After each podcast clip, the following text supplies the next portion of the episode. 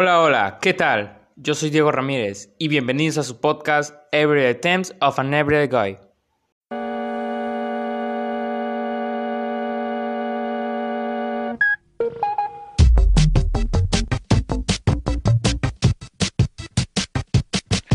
Sean bienvenidos todos a este octavo episodio de este su podcast favorito. Antes de comenzar, antes de iniciar con este episodio, eh, el episodio, la semana pasada no pude subir episodio del podcast porque tuve algunos pequeños problemas, unos problemas un poco personales y por eso, por ese motivo ya no pude subir episodio la semana pasada, pero hoy ya estamos aquí con esta artista eh, cantante que vamos a presentar en unos momentos. Ella es Citlali Cordero. Hola Citlali, ¿cómo estás? Hola, muy bien. ¿Tú? Yo igual, muy bien. Feliz de que por fin se haya hecho esto de, de grabar. Yo ya tenía muchísimas ganas de grabar contigo un episodio desde hace tiempo. Bueno, para las personas que no conozcan mucho a Citlali, ella es una artista, canta, hace música, compone canciones. La verdad, sus canciones están bastante bonitas. Al final dejaré por ahí su canal eh, para que vayan y, los, y lo escuchen. Y bueno, estamos en esta entrevista con Citlali. Eh, le iré haciendo varias preguntas sobre ella, sobre su música, sobre lo que hace, para que tanto yo como ustedes la empecemos a conocer un poquito más y sobre, para que empecemos a conocer un poco más sobre ella. La primera pregunta que te quiero hacer, Citlali, es ¿Cuánto tiempo llevas uh, componiendo, haciendo música? Pues desde que inició la cuarentena prácticamente, porque pues me aburría bastante. Y compuse una canción por ahí de febrero, marzo del año pasado. Y jamás la saqué, solo la subí a Facebook y no la he sacado aún. Pero desde ahí empecé como que a querer componer mi propia música. Y prácticamente llevaría como un año ya haciendo música más de un año, un año o dos meses, le calculo por ahí. Y pues empecé con covers y ya después con música propia, música que yo escribí y con pistas que son gratis. Eh, pues desde hace un año y medio sería. La siguiente pregunta que yo te quisiera hacer es, eh, que si ves esto de componer, crear canciones, sacar canciones en YouTube, en varias plataformas y todo eso, todo esto lo ves como si fuera un pasatiempo, un hobby, o lo ves como algo serio, como algo en lo que podrías a futuro hacer más? Pues cantar me gusta mucho, así que me gustaría como que depender, si se podría decir así, de la música y vivir de ella, aunque a veces sí he pensado de que lo utilice más como un hobby porque pues estoy estudiando y a veces no me da tiempo de componer, a veces como todos, yo creo, me da como que ansiedad o me da miedo seguir con esto, pero yo sigo porque quiero llegar a ser pues una profesional en, una, en la música y, y sí lo veo como algo serio. Yo siento que cada cosa que te guste lo debes de hacer con seriedad y echarle muchas ganas y eso es lo que yo estoy haciendo. Y sí, respecto a lo que anteriormente me habías dicho de, de estar en un modo serio con lo que haces y así, pues este, lo he notado en tus canciones, la verdad tus canciones, siempre que las escucho, bueno, porque soy fan de tus canciones, me gustan demasiado. Y sí, cada que las escucho, se escucha mm, muy profesionales, o sea, se ve que pasas mucho tiempo mezclándole o con este, la pista, no, todo suena bastante bien y bastante perfecto y pues la verdad, sus canciones están muy cool. Eh, la tercera pregunta es, ¿cuál es tu proceso para grabar una canción, para hacer una canción, para subirla? Cuéntame, ¿cómo, ¿cuál es tu proceso? Pues lo primero que hago es estar sola. Me gusta estar sola al crear mis canciones. Y utilizo mi laptop para escuchar la pista. Busco una pista que me guste, que vaya con mi estilo. Y ya después la descargo y agarro una libreta, porque yo escribo en libreta. La mayoría de cantantes, bueno, músicos ahorita escriben como que en su celular, pero a mí me gusta más como que lo tradicional, una libreta. Entonces uso mi libreta y ahí al escuchar la pista, escribo inmediatamente lo que se me venga. Ya después la vuelvo a escuchar y vuelvo a mejorar la pista, bueno, lo que yo escribí, perdón, lo vuelvo a mejorar y así hasta que me guste. Ya después, en mi celular, porque yo edito en mi celular y grabo en mi celular, importo la pista a una aplicación que se llama VanLab, que es como para editar tus canciones y así. Es una aplicación muy amplia y está buena. Y entonces ahí importo mi pista que voy a usar y ya después en otro canal grabo mi voz y en otros canales grabo otras voces porque como tú dijiste, sí, grabo varias voces y le meto como que efectos y así. Ya después Mm, mayormente siempre lo que hago es eliminar el ruido de, fondo y a veces sí le pongo efectos a mi voz o a las segundas voces. guardo la pista y me paso otra aplicación para editar el video y es todo lo que hago. Ya después lo, subo a mi, a mi canal de YouTube y pues aviso a mis seguidores por medio de Facebook que ya subí nuevo cover o nueva canción porque hago covers y canciones propias. Y pues eso es todo el proceso que yo hago para grabar y subir mi música. Ok, se ve que tu proceso para subir una canción, bueno, para empezar, tu proceso me lo diste bastante detallado y pues estuvo genial que supiéramos un poquito más de cómo subir una canción, porque pues yo pensé que solamente era grabarla y ya, pero pues veo que en tu caso involucras eh, los efectos de las voces. Bueno, para empezar, grabas varias voces y las subes a alguna plataforma y varios canales de audio y todo eso y la verdad está bastante genial, se escucha bastante profesional. Eh, hablabas sobre un estilo, porque dijiste que, que no era tu estilo y todo eso. ¿Cuál es tu estilo? Pues, platícame sobre eso. Mi estilo es como, me gusta mucho el indie pop y me gustan las letras como tipo tristes, pero a la vez que te alientan, algo así. Le podría decir, y ese es como que mi estilo. Me gustan también las pistas como que muy movidas, con un tonito así que, que te guste, tipo como una canción muy pegadiza. Me gustan las pistas con ese estilo porque va conmigo y ese es mi estilo, es como que lofi, indie pop y, también me gusta la música clásica, pero no lo meto tanto en mi estilo, porque que me guste no quiere decir que sea mi estilo de música, pero ese es mi estilo en sí, el indie pop y el lofi. La siguiente pregunta que yo te quisiera hacer, eh, esta pregunta creo que es la más tradicional de mi podcast porque yo siempre se la, bueno, en todos los episodios que llevamos con invitados, siempre se las hago porque, no sé, me gusta saber qué es lo que, lo que opinan los familiares sobre lo que haces y todo. Así que entonces, la pregunta es, ¿qué opina tu familia o la gente cercana a ti sobre que cantas, sobre lo que haces? Platícame un poco sobre eso. Pues mi familia no sabe que hago música. Bueno, solo una vez les dije y me dijeron que está bien, que canto muy bonito y así, y a veces cuando son días festivos y hacemos un convivio así entre familia, un fin de semana, siempre como que sacan el tema de que, ah, Tali sabe cantar y así, porque mis primas también cantan, entonces siempre en las festividades es como que nos ponemos a cantar y así, eh, mi familia le gusta, no, no me dice nada y me apoya. Y mis amigos, la gente cercana a mí, me dicen que está muy bien, que les gusta mucho y que tengo mucho talento y son palabras que, como se le dice, que me gusta que me digan porque me hacen sentir bien.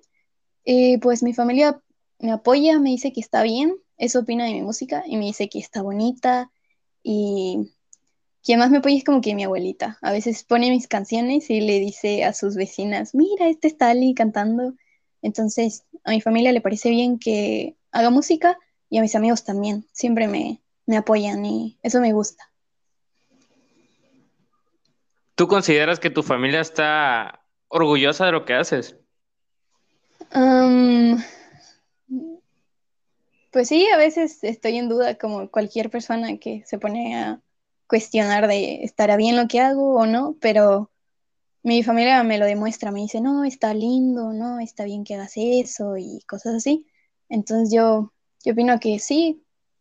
Sí, respecto sobre la pregunta que te había dicho hace unos momentos de que si tu familia estaba orgullosa de ti, me dijiste que, que parecía que sí. Pues sí, a veces, bueno, siempre que tu familia te reconozca lo que haces y que lo vea como algo muy serio, algo muy profesional y que te gusta, y, tienen y tienes el apoyo de ellos, pues sí te da como más, más ganas de hacerlo, porque si no tuvieras el apoyo de la familia que, de, de tu familia en general, de tus amigos, de tus vecinos, yo creo que, yo creo que no, no lo harías. Esto nos lleva a la siguiente pregunta, que la siguiente pregunta es si alguna vez has recibido críticas, comentarios negativos o incluso hate de algunas personas. ¿Has recibido comentarios así? pues solo como dos, dos veces, dos, tres veces. Fue, una vez fue en la secundaria porque yo canto desde antes, pero apenas estoy sacando mi música. Y fue que me enteré que una chica había dicho que yo cantaba feo y que no le, que no le gustaba y así, pero pues no, no me enoja, cada quien tiene como que su punto de vista.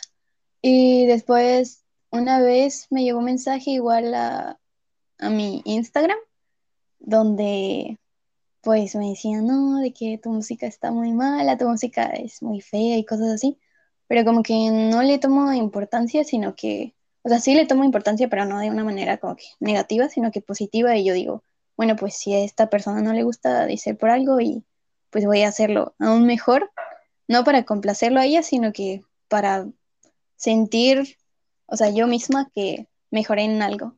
Entonces, en ese momento como que sí sentiste que te, sí sentiste que te, como que te golpeó, como que te pegó lo que te haya dicho o te dio igual. Pues sí, como que te desanima, como que ver de que lo que te gustó a ti y dices, no, quedó genial, porque yo cada vez que hago una canción, si no me, si no me complace a mí, no la subo. Entonces, que alguien te diga eso cuando tú opinas que lo tuyo está bien, pues sí te desanima un poco, pero ya después se te olvida, como todo. Con el tiempo se olvida. Exacto, sí. A veces las personas, pues te dicen, las personas te dicen muchas cosas sin pensarlo o piensan que no te va a afectar tanto el hecho que te digan que lo que haces está feo o que no sabes o no sé, X, miles de comentarios, pero pues si no le das la importancia, o si dejas que, o sea, si te da igual, pues está bien, aunque sí es cierto lo que tú me decías sobre que sí tomabas en cuenta el comentario, pero para bien, o sea, no para mal. Si tomas todos los comentarios negativos que te dan para bien o para seguir mejorando, entonces eso está, eso está perfecto. Yo creo que sí está demasiado bien. La siguiente pregunta que yo te quisiera hacer eh, es que si todas las canciones que has creado, que has sacado o que has escrito y que nunca has sacado, las haces pensando en alguien o solamente las compones por componer?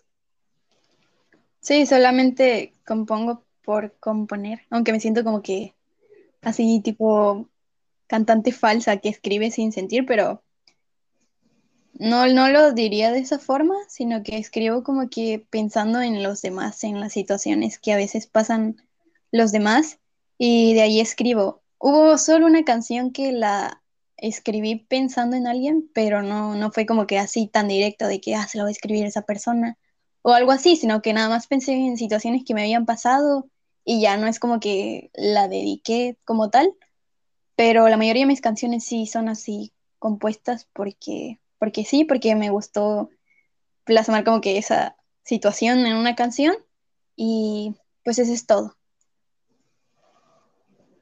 Entonces, como que, como que te pones en los zapatos de, de alguna persona que sabe una, una situación así, ¿no?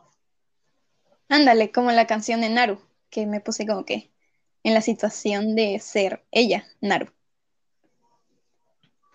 Ok, sí, de hecho eso es lo que yo te iba, lo que yo te iba a comentar, que cuando yo escuché la canción de Naru, pensé que tú eras Naru. Pero ah. este, pues ahorita me dicen que es una historia y ya, entonces ya, ah, entonces no, se descarta eso. Sí, sí, es una historia. Bueno, la última pregunta que yo te quisiera hacer, eh, si quieres, tómate tu tiempo para tratar de crear una respuesta. La pregunta es, ¿cuál ha sido la canción que más te ha costado componer y por qué? La canción que más me costó componer fue la de Naru, porque siempre grabo sola. Entonces, antes yo vivía con mi abuelita y mayormente siempre estaba mi mamá y mis hermanos. Entonces, nunca tenía, bueno, casi no tenía tiempo para grabar. Y esa canción yo la quería sacar porque me gustaba mucho el corito de na, na, na, na, na. Yo creo que los que escuchan mi música lo, lo conocen. Y me costó porque esa canción, la mayoría no lo sabe, pero es una historia que yo me creé. Um, trata sobre una chava que se llama Naru, que a la cual le gustaba su amigo, pero su amigo nunca quiso con ella, sino que quería con otras chicas. Entonces, lo que pasa al último de la canción, si es que le pones un poco de tensión, es que ella muere y nunca logra como que tener el amor del otro chico. Y eso fue lo que, lo que me costó como que plasmar esa historia en una canción, o sea, pasar de mi historia a una canción y hacerla escuchar bien y como que entenderse, pero a la vez estar como que dentro los parámetros de una canción, que tenga como que ritmo y todo eso y no sea solo una historia. Y me costó, lo que decía primero, que me costó tiempo de hacerla porque primero escribía un poquito y al otro día cosa, al otro día escribía otra cosa, porque me cuesta mucho como que posponer mis canciones, bueno, la escritura de mis canciones, lo que voy a escribir, lo que voy a cantar, me cuesta y mayormente lo, lo hago solo en un día, o sea, en un día la grabo y ya ahí queda, o sea, en un día la escribo, la grabo y ya, pero Naru me costó porque no tenía tanto tiempo para eso, entonces lo que yo había escrito un día anterior se me olvidaba el otro día. Y por eso fue que me costó mucho la, la canción de Naru. Fíjate que yo no, yo no había visto ese detalle en la canción, o sea, yo la escucho y pues la escucho todo normal, pero nunca me había dado el tiempo de escucharla con atención o de imaginarme una historia mientras la voy escuchando. Y fíjate que yo no sabía eso, de que había una historia detrás de esa canción. Y este, bueno, en sí la canción está muy bonita y creo que te quedó genial esa canción. Y entonces, sí, le metiste le metiste bastante tiempo y está, eso está genial. ¿Cuáles son tus redes sociales, Citrali, para que la gente vaya y escuche tus canciones?